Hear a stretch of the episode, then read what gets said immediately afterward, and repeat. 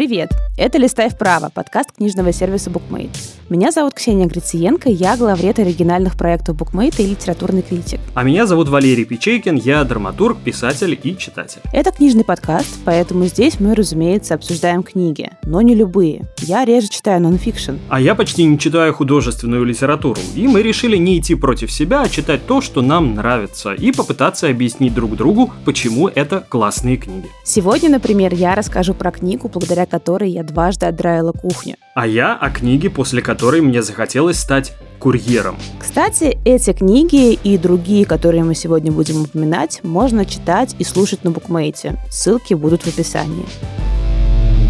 Давай попробуем начать с того, что мы коротко расскажем о книгах, которые будут у нас сегодня в выпуске. Я прочел книгу, которая называется «Прогулка.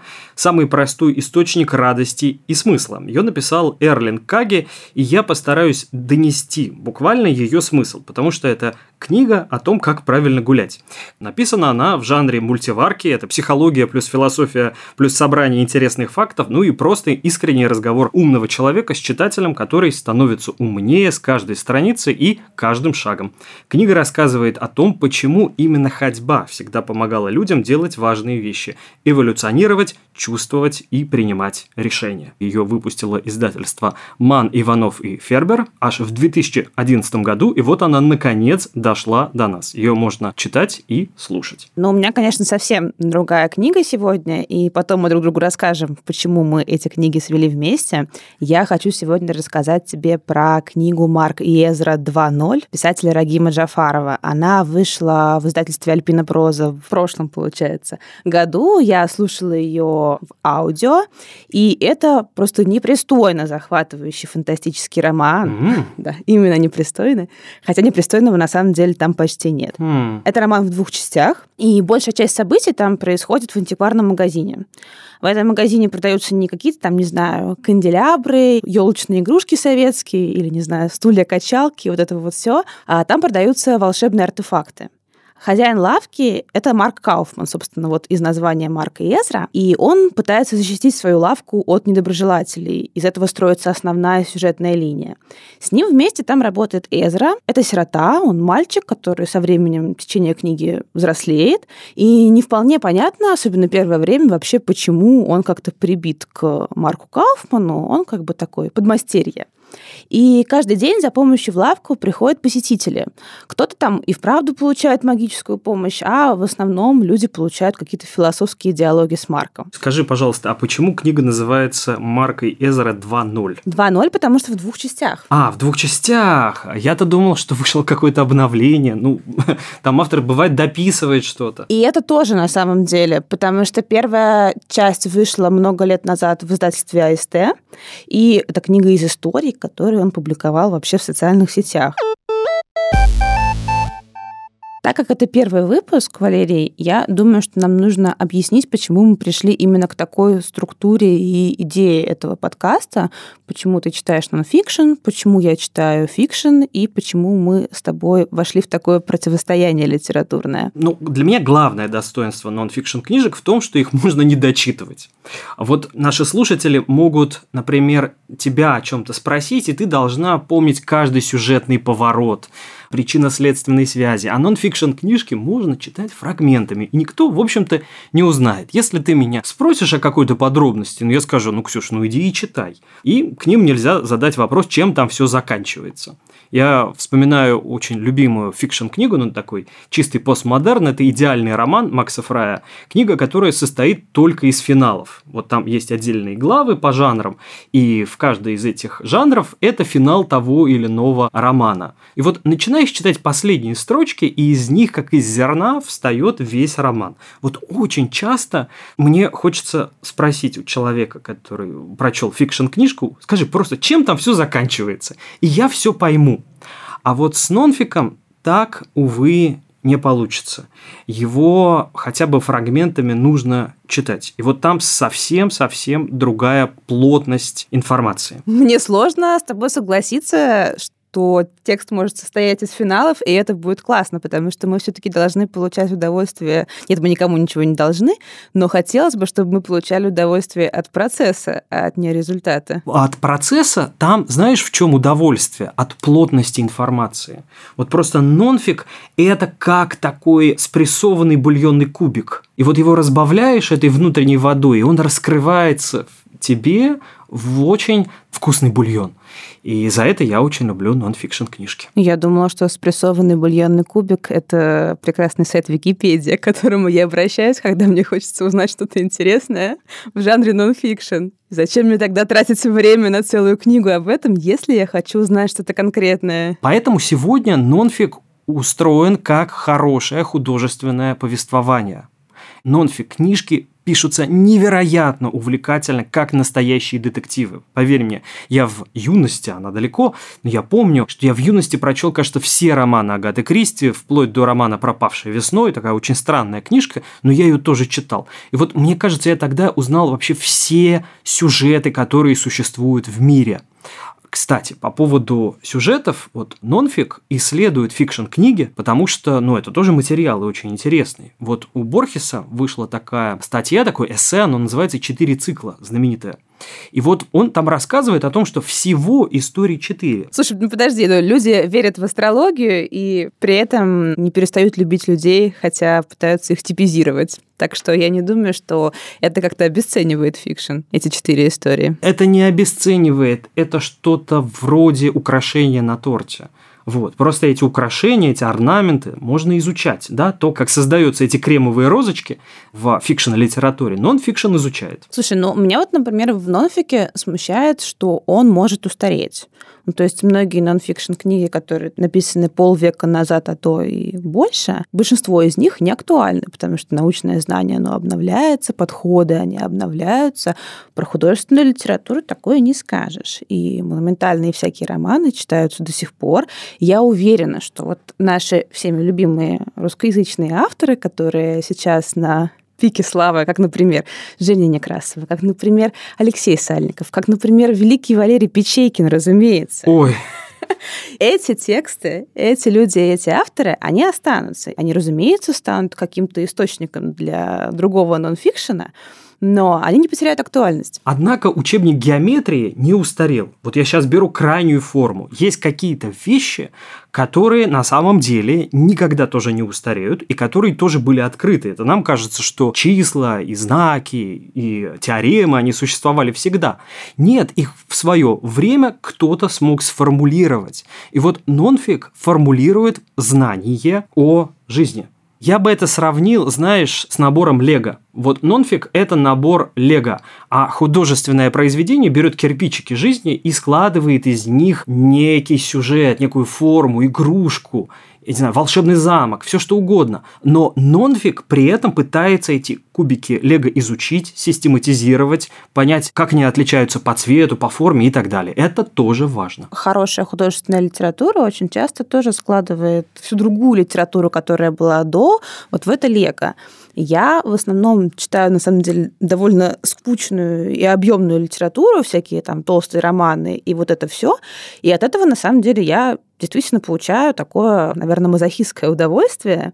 И мне нравятся книги, которые как раз можно назвать пищей для ума, простите за ужасное выражение, и книги, которые заставляют тебя по-настоящему подумать. Слушай, я здесь не говорю, знаешь, о каких-то намеренно сложных текстах, я здесь говорю о книгах, которые заставляют тебя совершить интеллектуальные усилия и потом еще этому порадоваться. То есть книги, которые заставляют меня саму иногда чувствовать себя умной. У меня был преподаватель в университете, который вот это вот удовольствие от прочтения книги сравнивал со стишком про маленького Джека Хорнера. Это такой народный английский стишок. Маленький Джек Хорнер сидел в углу и ел свой рождественский пирог. Он сунул большой палец и вытащил сливу и сказал «Какой я хороший мальчик!» Этот мой преподаватель как раз сравнивал удовольствие от понимания текста именно с этим вот ощущением Джека Хорнера, когда ты, например, читаешь мудреный текст, а потом видишь в нем понятную тебе отсылку культурную или историческую какую-то, и думаешь, блин, вот это я молодец, девчонка, конечно. При этом мне кажется, что фикшн все-таки лучше справляется с задачей развлекать. В отличие от нонфикшена. То есть помимо того, что есть какие-то там классные, глубокие и вневременные книги, которые мне нравится читать, есть еще жанровые книги. Там есть детективы Таны Френч, есть какие-то хорроры Ширли Джексон, которые доставляют мне безумное удовольствие, хотя ну, это считается просто жанровая литература. И в этом плане чтение там отличная замена сериалам, особенно когда у тебя есть аудиокнига, и ты можешь вот как-то совмещать. Сейчас я признаю, что я и сериалы не смотрю. Но я не сразу стал душнилой, поверь мне. Просто не умеешь наслаждаться жизнью, видимо. Я, возможно, уже долгое время провел с фикшеном. Знаешь, вот есть люди, которые развелись и спрашиваешь их, ну, а как бы, а что вы разводитесь? Вы же когда-то поженились. Вот я сам такой человек, я всех спрашиваю, зачем вы разводитесь? Говорю, стерпится, слюбится, вот это все, что говорят женщины на дневных телешоу. Какой Знаешь, кошмар. Вот женщина в зале всегда говорит, надо бороться за любовь. И мне говорили, надо бороться за фикшн, надо его любить, там такие герои, ой. Особенно, вот знаешь, помню, однажды вышел из квартиры, и там у меня соседи на подоконник выложили романы. Я смотрю, а сверху лежит роман и написано заглавие «Среди самцов». И это, я понял, любовный роман, потому что там такой мужчина, такая женщина красивая, и за ними такой сад. Это мог быть и нонфик. Я не знаю, но вот я пока останавливаюсь на обложке, потому что мне все говорит обложка, мне все говорит последняя страница, а что между ними я могу предсказать. И у меня есть ощущение нейросетевого искусства от очень многих книжек. Поэтому я скорее буду изучать это как нейросеть, чем читать ее продукт. Ну, поговариваю, что и Виктор Пелевин это уже много лет на самом деле продукт нейросети, так что Возможно, это так, но я думаю, что ты на самом деле предвзят, потому что ты сам автор фикшена, и все. Ты сам пишешь свои вот эти вот художественные прекрасные истории, и поэтому ты относишься пренебрежительно ко всему остальному. Почему я так думаю, я поясню. Как-то мне предложили прочитать лекцию про нонфикшн, и я подумала, что, ну, как бы я действительно не читаю нонфик, почему меня это просят сделать. Но потом узнала сумму гонорара. Кстати, до этого даже не дошло, к сожалению, потому что я сразу отсекла, отказалась и подумала, нет, ну это не про меня. Я вам вот расскажу там про литературный менеджмент, может, про фильмы ужасов вам расскажу, или про книги всякие хорроры тоже могу рассказать. А потом я как поняла, что я же пишу литературные рецензии, и это нонфикшн. И я внезапно осознала, что я-то, оказывается, автор нонфикшена, который читает фикшн, а ты наоборот. Вот так мы оказались в этой странной литературной ловушке.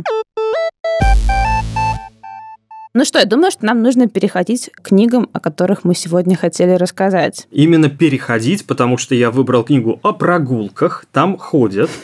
И эту книгу я слушал и на ногах, и читал ее сидя. А вот скажи, пожалуйста, в твоей книге кто-нибудь куда-нибудь идет? И почему ты ее выбрала для того, чтобы, так сказать, оттенять мою? Нет ни одного классического сюжета, где герой никуда не идет.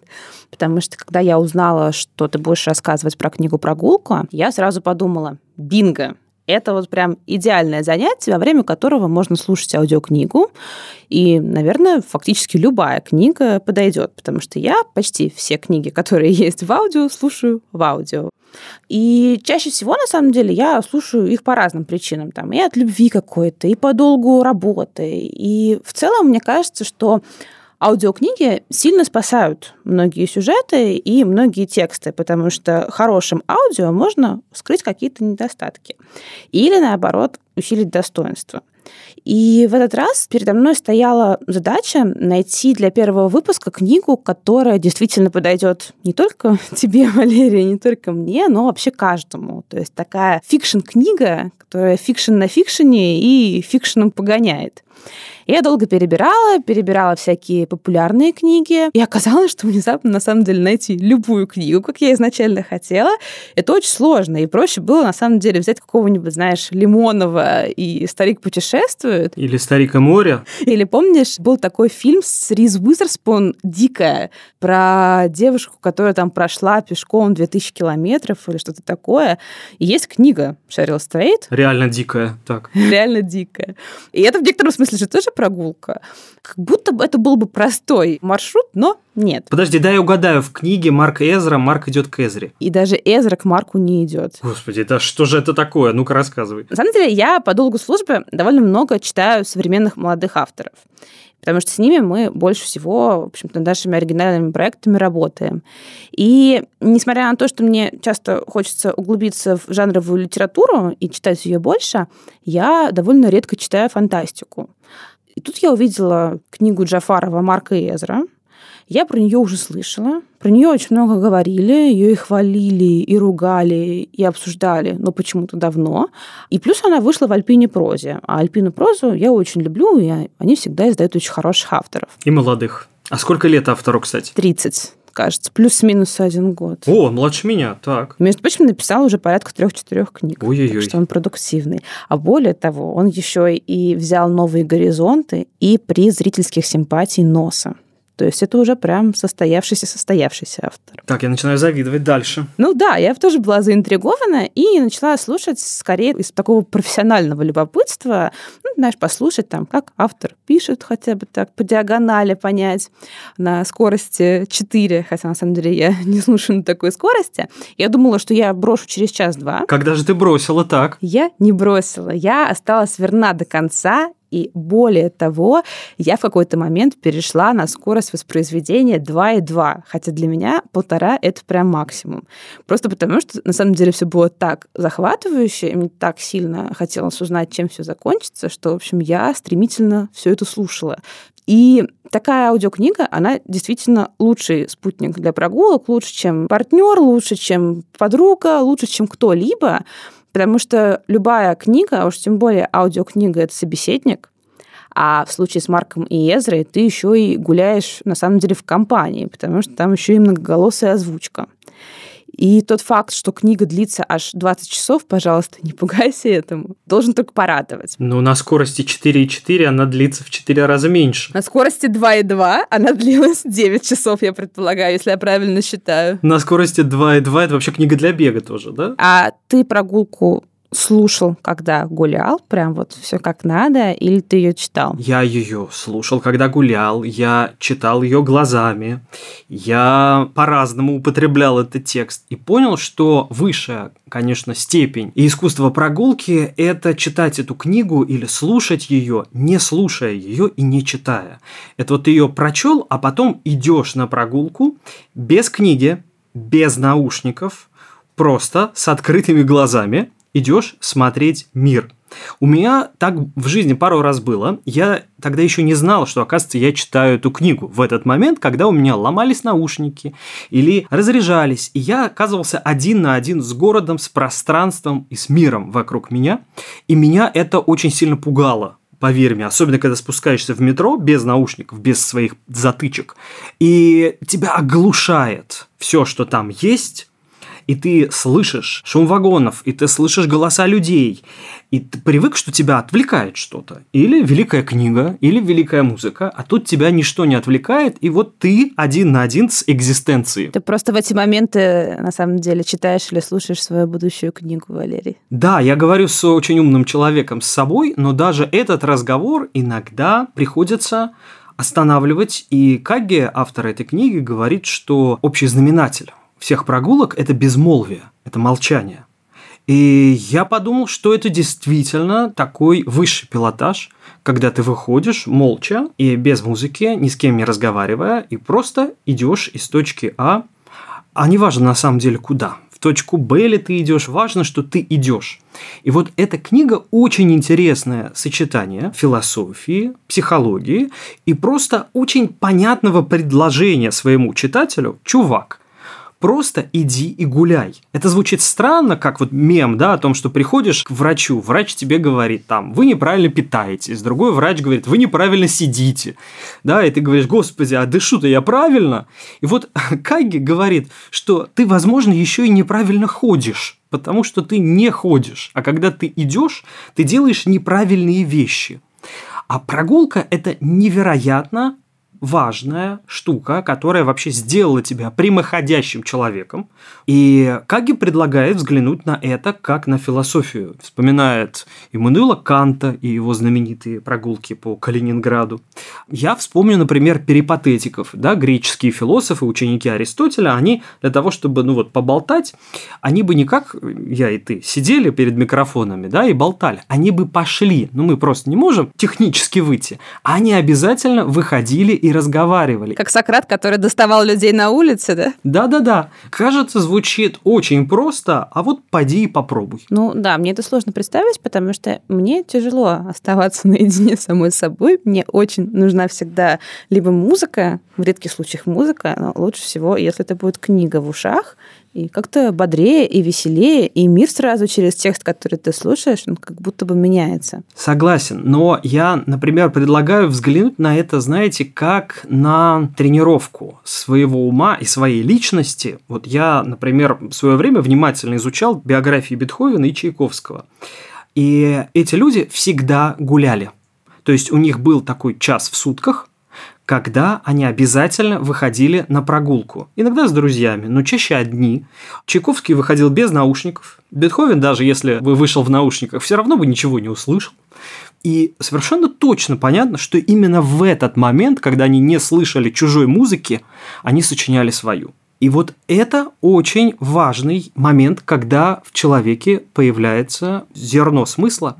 Я вспоминаю работу художника Виктора Пивоварова, она знаменитая, называется «Режим дня для одинокого человека». Там с 11 до 11.45 написано «Одинокая прогулка с размышлением на свободные темы». Я, знаешь, еще вспомнила, читал ли ты книгу Харуки Мураками «О чем я говорю, когда говорю о беге»? Нет. Ну, это, можно сказать, сборник эссе в некотором смысле на грани автофикшена и нонфикшена. Это такая совсем небольшая, на самом деле, книга, и она рассказывает о том, как э, Мураками начал заниматься бегом. Мураками бегает очень много, не знаю, бегает ли он сейчас уже в своем возрасте, но, кажется, даже когда ему было там лет 50, он бегал 6 раз в неделю по 10 километров каждый день. Сумасшедшее безумие, потому что я вот тоже иногда пытаюсь бегать, и это превращается в невыносимую пытку, а вот Мураками рассказывает о том, какая это вообще медитация, какая-то возможность почувствовать себя человеком с большой буквы, там понять себя, и вообще приплести ко всему этому всевозможную восточную философию. Слушай, ну есть такое понятие как эйфория бегуна, это явление вполне себе биологическое, и вот Мураками открыл и эту эйфорию, и вообще открыл ЗОЖ, а Каги открывает философию ЗОЖа через прогулки. Когда ты сказала про бег, я вспомнил про скорость, на которой ты слушаешь книжки. 2,2, там сколько, 4,4. Вообще, с точки зрения Каги, это не вполне правильно. Знаешь почему? Он говорит, что прогулка – это перемещение в пространстве со скоростью собственной души. Что все средства, которыми мы ускоряем жизнь, автомобиль, самолет или возможность в плеере прокручивать музыку, листать вправо или ускоряться, все это заставляет нас перемещаться с неестественной, нечеловеческой скоростью. А если моя душа очень быстрая? Ну что ж поделать, значит, ты обогнала время. И жить торопится, и чувствует спешит, прости господи. Вот про кого это было сказано про Ксению Грициенко. Слушай, я что-то загулял. Хочу вернуться, открой дверь, я пришел домой. И я хочу тебя спросить про Марка и Эзру. Вот что я про эту книгу слышал, это то, что там католики, католические священники – это отрицательные персонажи. Да, слушай, на самом деле Рагима Джафарова же даже обвиняли в оскорблении чувств верующих. И я была очень удивлена, когда это узнала уже постфактум, когда я прочитала книгу, потому что мне показалось, что это обычная добротная фантастика, и ничего оскорбительного там совсем не должно быть. Ну, в общем, расскажу тогда тебе про сюжет. Где-то вне времени и пространства работает антикварный магазин, который называется «Марк и Валентайн». Мы, правда, там не вполне понимаем о времени и действии, потому что нас постоянно пытаются сбить. Например, главный герой Марк почему-то изучает историю последних 60-70 лет по газетам. И в лавку все время приходят люди то из Саратова, то из Парижа, то из какого-нибудь Хьюстона, и вообще непонятно, что происходит. А можно я тебе тогда скажу спойлер небольшой? Давай. Ну, он незначительный. В общем, судя по всему, лавка на самом деле появляется в разных городах и странах. Как знаешь, Тардис доктора Кто, и так же, как Тардис у доктора Кто, в ней самой работает автоматический переводчик. То есть, если туда заходит, например, жительница Парижа, с ней все равно все говорят на привычном всем языке, и всем все понятно. У прилавка этой лавки гостей под звон колокольчика все время над дверью. Это, кстати, очень классно вписано в саунд-дизайн аудиокниги, потому что каждая глава заканчивается звоном колокольчика и начинается. У меня так в пошивочном ателье рядом с домом заходишь, и там всегда звонит колокольчик. Ну, так узнай, возможно, там тоже есть волшебные предметы. Мантия-невидимка, в конце концов. Вот. Ну, в общем, всех встречает Марк Кауфман. Он владелец лавки, и он, знаешь, по типажу что-то типа доктора Хауса или доктора Кокса или Шерлока, ну, в общем, такой саркастичный мужчина. Вот. А помогает ему во всем мальчик. Его зовут Эзра, и он сирота. И мы некоторое время не знаем вообще, что он там делает и почему Марк Кауфман ему как отец. И по атмосфере мне это больше всего напоминает две книги на самом деле. Одна — это сериал Дарьи Бабылевой «Магазин работает до наступления тьмы». Такой коротенький книжный сериал, который выходил как раз на букмейте. Но он э, больше хоррор. То есть там такие приятные, комфортные ужасы, которые тоже происходят в антикварной лавке. А вторая книга, которая мне показалась схожей, и это скорее по атмосфере, чем по сюжету, это Джонатан Стрэндж и мистер Норрелл Сюзанны Кларк. Я не думаю, что они похожи по композиции, но какое-то, знаешь, эмоциональное ощущение, которое у тебя остается после книги, оно в целом схоже. При этом сюжет на самом деле двигают диалоги. Там очень много диалогов. И многоголосая озвучка тут спасает, потому что тебя действительно это развлекает. Там очень мало описаний об атмосфере. Ты понимаешь скорее из каких-то, знаешь, небольших ремарок или слов персонажей каких-то абзацев, которые прямо описывают даже эту лавку, там нету. И фактически книга, особенно первая ее часть, это вот такой набор миниатюр, зарисовок о посетителях лавки. Через все повествование есть сюжет, я вернусь к твоему вопросу. Но, во-первых, если я начну его рассказывать, это будет сразу очень много спойлеров. А во-вторых, мне кажется, он вторичен, хотя там можно действительно приплести какую-то религию и мифологию, и двойничество, и вообще все то, что нас так обычно радует в художественных произведениях, но это правда вторично. Самое классное — это вот все вот эти вот миниатюры. Там, например, есть красотка, которая хочет похудеть, какой-то простак, который хочет поумнеть, потому что его супругу хочет, Это чтобы я. он был умнее. И похудеть, и поумнеть. И всякие вот такие сумасшедшие люди, которые хотят чаще всего либо себя изменить, для того, чтобы угодить кому-то, либо изменить своих партнеров и близких, чтобы они больше нравились им. И Марк Кауфман в целом может им помочь. У него действительно есть всякие волшебные артефакты. Но прежде чем он что-нибудь продаст, он всегда попытается отговорить посетителей от этой затеи. И, в общем, кажется, он, конечно, не лучший бизнесмен года, но он пытается. И каждый эпизод в этом плане — это что-то типа такой мини-притчи, потому что мы всегда задумываемся как раз, вот если мы хотим изменить человека под себя или себя под человека, это вообще наше желание или это чужие желания. Там постоянно есть эти вот истории про привороты, что там девушка или мужчина хочет, чтобы его полюбили или ее полюбили. И это же не имеет никакого отношения к объекту, которого ты хочешь приворожить. Это вообще такое субъект субъектное чувство. И если, например, ты хочешь, чтобы твой муж избавился от алкоголизма или там от лудомании, действительно ты делаешь то, что он хочет. Помогаешь ли ты ему? То есть, если тебя человек не просит о помощи, исполняешь ли ты его какое-то тайное желание, или это просто твое желание жить с человеком, с которым тебе будет комфортно жить? То есть, называется догнать и причинить добро. Примерно так, да. Знаешь, мне кажется, в какой-то момент, когда я тебя слушаю, что Марк Кауфман должен им давать книгу Эрлинга Кагге «Прогулка», про наиболее простой источник радости и смысла и говорить им, чуваки, вот книга, которая вам поможет. Тебе нужно не мужа улучшать, да, тебе нужно не о своей внешности беспокоиться, просто иди, иди и иди. Ты был бы гораздо более успешным бизнесменом, чем Марк Кауфман. Можно пример, кстати, приведу один? Конечно. Каги в своей книжке рассказывает про инуитов, это коренные народы Северной Америки. У них есть такой прием, лайфхак. Если ты выходишь из себя, вот если ты гневаешься, то тебе нужно выйти из дома, из юрты, выйти и идти так долго, пока гнев не оставит тебя. И вот в том месте, где ты перестанешь злиться, надо воткнуть палку. Это 10 тысяч шагов? Это, боюсь, иногда больше. Иногда гнев больше, чем 10 тысяч шагов, иногда меньше. А про 10 тысяч шагов я, кстати, могу рассказать кое-что очень личное. Не могу отказаться от такого удовольствия послушать эту историю, давай. Это тоже как притча. Однажды, летом, я вышел из дома, чтобы пройти 10 тысяч шагов. Я вышел из дома, ну, в общем, в такой вполне себе комфортной одежде. В общем, я стал гулять. У меня в наушниках звучал Густав Малер, симфония номер 4, и я как будто бы тогда уже прочел книгу Каги, я шел и наслаждался этим миром, с собой, вообще познанием того, что я вижу. И вдруг на перерез мне остановилась машина. Из нее вышло двое мужчин, они были в черном, они были высокие, они подошли ко мне, стали что-то говорить, я их не слышал из-за Маллера, я только увидел, как один из них показал мне удостоверение.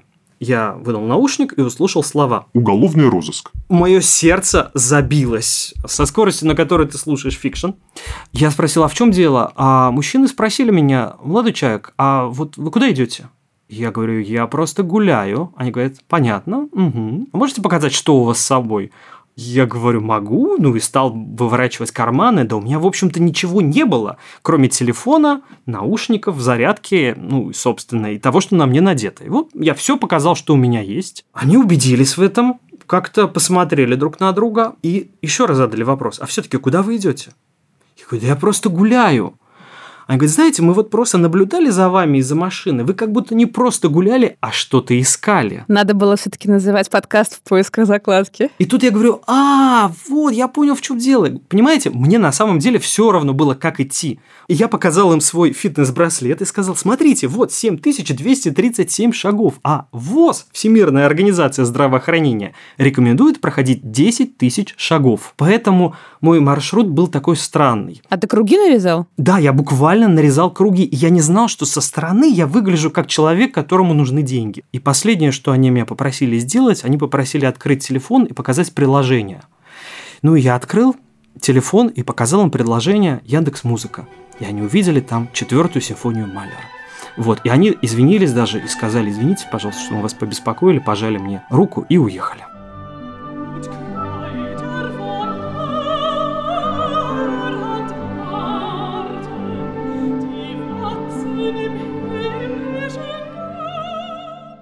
Слушай, ну а там есть какие-то прям рекомендации по здоровью, вот по тому, как это влияет на тебя, или это чисто такое психологически философское рассуждение? Чистых рекомендаций по здоровью или по тому, как держать осанку, там нет.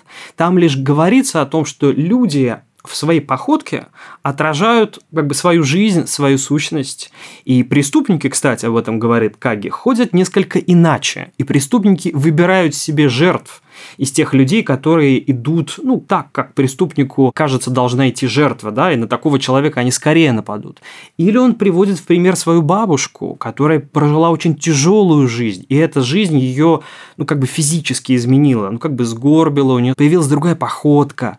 И вот он на это обращает внимание, на то, что то, как мы ходим, то мы и есть. Вот, это не книга все-таки о ЗОЖе, но это книга, которая дает тебе возможность заметить свое тело. Я рекомендовала тебе Марка Эзра 2.0, но теперь я тебе буду настаивать еще на том, чтобы прочитать Мураками, потому что у него там есть как раз момент, где он рассказывает, что он всегда был склонен к полноте, как многие несчастные, всегда считал это своим проклятием. То есть как несправедливо, там, моя жена, она может есть все что угодно, может не заниматься спортом и оставаться худой. А мне нужно контролировать свое питание, мне нужно заниматься спортом и вообще всячески ограничивать себя для того, чтобы не растолстеть. И он показывает это как огромное его на самом деле преимущество, потому что он видит вот грань здоровья, он может поддерживать себя в форме не только какой-то визуальной, потому что мы все-таки все бодипозитивные ребята и понимаем, что это совершенно не важно, как ты выглядишь, но важно, как ты чувствуешь, и Мураками себя, как человека, склонного к полноте, воспринимает огромным счастливчиком, у которого есть, в общем-то, возможность чувствовать свое тело, которой нету у худых людей. когда ты идешь еще, и ты как бы свободен, ты отпускаешь свое лицо, и вот в этот момент твое лицо – это лицо человека, который, ну, как бы погружен в себя. А это всегда лицо, ну, такое, как бы тебе сказать, знаешь, оно как свечка немножко, вот такое стекающее вниз. Мое лицо каждый вечер. Я вспомнил, есть такая книжка Ирвинга Гофмана, она называется «Представление себя другим в повседневной жизни». Вот такое сложное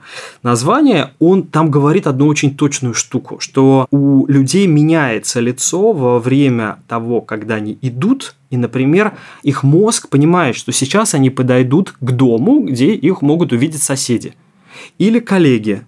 И они начинают, ну, как сказать, так, делать такую мордочку, такой типа, у, я такой весь, вот, или я такая вся, посмотрите на меня. И вот я понял, что мой мозг реально в этот момент начинает так натягивать на себя улыбку или хотя бы какую-то, знаешь, морщину ума, а когда ты знаешь, что тебя никто не видит, никаких соседей, потому что сам Кагги, например, ходил в долгие тяжелые походы, и там только, может, какой-нибудь полярный медведь на тебя посмотрит, или сова. Ей все равно, есть у тебя улыбка или морщинка. И вот в этот момент ты свободен. Ты можешь отпустить свое лицо, и, в общем, не думать о том, как ты выглядишь. Поэтому еще раз спасибо, буди позитиву. Каги пишет такую своеобразную популярную философию, действительно очень понятную, хотя он цитирует там, Хайдегера и упоминает Канта, но это философская книга, которую действительно может прочесть и понять каждый.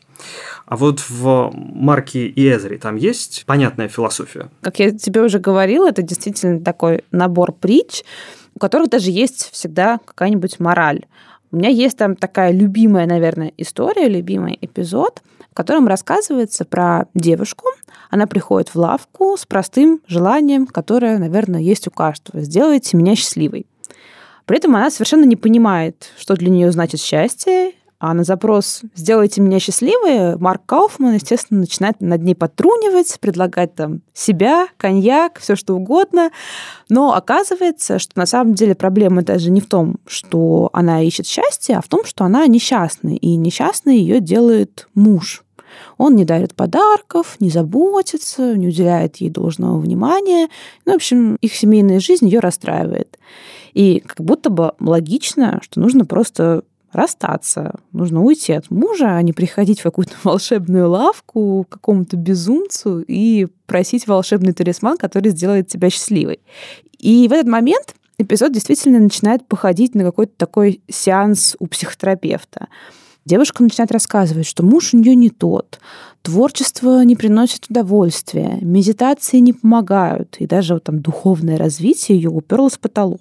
И в какой-то момент э, Марк начинает злиться и говорит, что, ну, слушайте, скажите, что вам нужно, потому что если еще раз вы мне скажете что-то о душевном равновесии, гармонии и медитации, я просто посажу вас в жабу. И она и пугается, и резко выпаливает. Я хочу деньги. Ой, понимаю. И, ну, и в лавке есть подходящий предмет. Это какое-то там веретено, и оно делает обладателя богатым, но при этом оно исключает возможность быть счастливым. И что ты думаешь, делает эта девушка? Она, придя за счастьем, покупает действительно артефакт, который сделает ее навсегда несчастной. Она забирает это веретено и уходит в освоясье.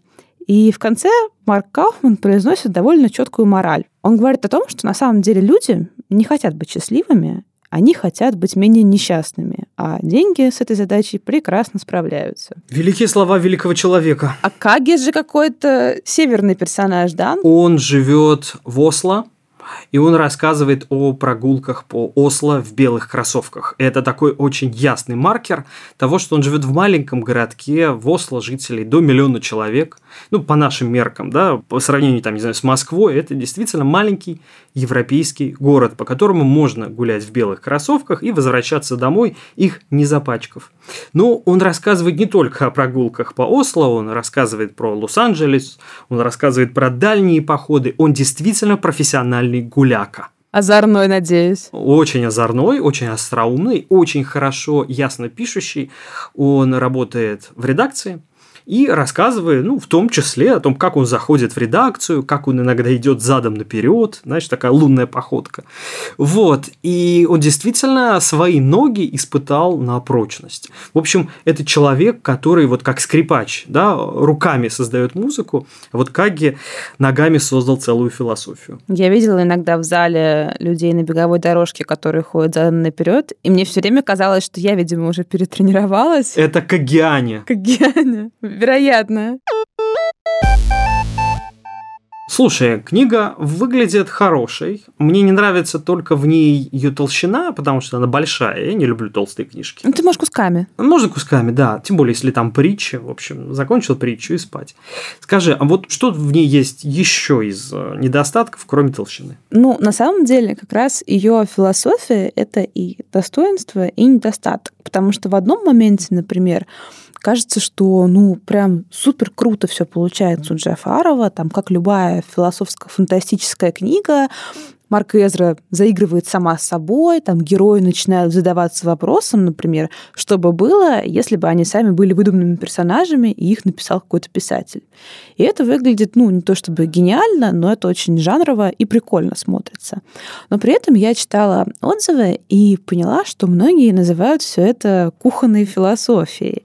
То есть мысли, которые озвучивает Джафаров в этой книге, они классные, они вечные, но при этом они довольно понятные, доступные. И, в общем, наши мамы и папы, когда мы были маленькие, когда они выпивали на кухне, скорее всего, приходили примерно к таким же умозаключениям, к которым приходит Марк и Эзра. Ну, я попрошу не оскорблять кухню, дорогие друзья, потому что кухня – это действительно священное место.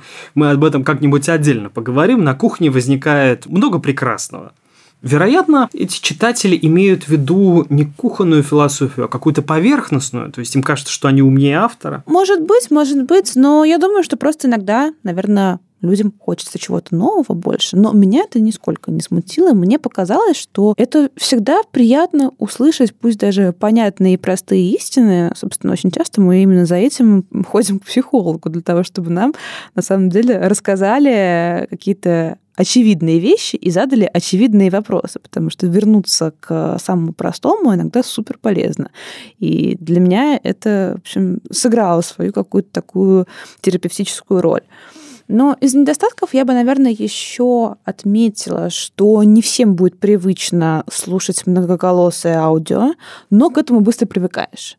То есть сначала кажется немного странным, когда меняются мужские и женские голоса, молодые и взрослые, потому что я особенно не слушаю никакие аудиоспектакли, это не моя история, я их слушала только из любопытства, но здесь как-то это более гармонично, и я думаю, что к этому можно привыкнуть. И также можно привыкнуть к недостатку того, что она очень большая, потому что, в конце концов, в хорошую книгу ты всегда хорошо вовлекаешься. А почему ты все-таки отдраила кухню, когда прочла эту книжку? На самом деле, просто потому что она супер интересная, и мне очень хотелось оставаться с этой книгой как можно дольше. Гулять 10 тысяч шагов у меня тоже получалось, но 20 тысяч уже было для меня много, и мне иногда приходилось приходилось все-таки возвращаться домой и заниматься какими-то делами. И чтобы не просто лежать и смотреть в потолок, слушая Марка и Эзру, я постоянно убиралась, разбирала свои вещи, в общем, делала все, что можно, только бы найти себе какое-то занятие, оправдывающее тот факт, что я постоянно слушаю одну и ту же книгу. То есть ты убила двух зайцев, получается? Да, убила двух зайцев на кухне. Да, и одного запекла, да. А почему ты их захотела стать курьером? Потому что раньше я жалел курьеров. Вот идет курьер, я смотрю на него, думаю, бедненький что ж ты идешь, куда ты идешь, ты, наверное, вот просто ходишь, ты ненавидишь свою работу. А потом я стал к ним присматриваться. Они тоже часто в наушниках, вероятно, слушают наш подкаст. Они не теряют время. Вот что я понял. Это очень важная штука. Они идут, и это их работа они доставляют посылки, они доставляют еду, они очень полезны, они нужны. И не случайно в Москве, например, поставили памятник курьеру, потому что он спас нас всех во время ковида, когда нельзя было выходить на улицу, курьеры делали очень важную штуку.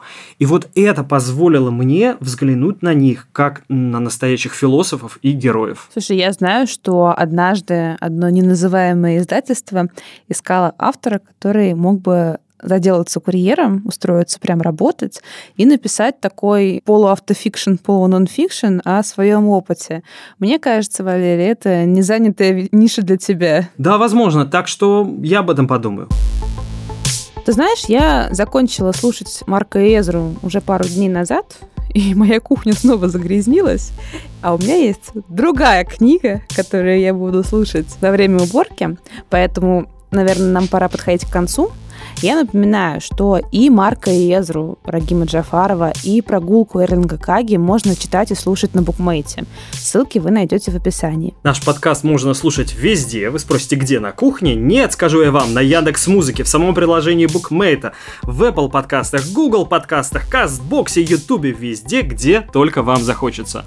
Ну и на прогулке тоже. А еще нам можно ставить 5 звезд и писать отзывы. Например, вы можете сказать, какой бар бархатный голос у Валерия Печейкина или, например, оставить советы, что нам дальше обсудить. Мы, правда, будем рады. А я своим бархатным голосом скажу, с вами был подкаст букмейта «Листай вправо» и его ведущие Валерий Печейкин и Ксения Грициенко. А помогали его делать нам продюсеры Елена Рябцева и Бетси Исакова, редакторка Лиза Каменская и звукорежиссерка Лера Кусто. Всем пока. Пока.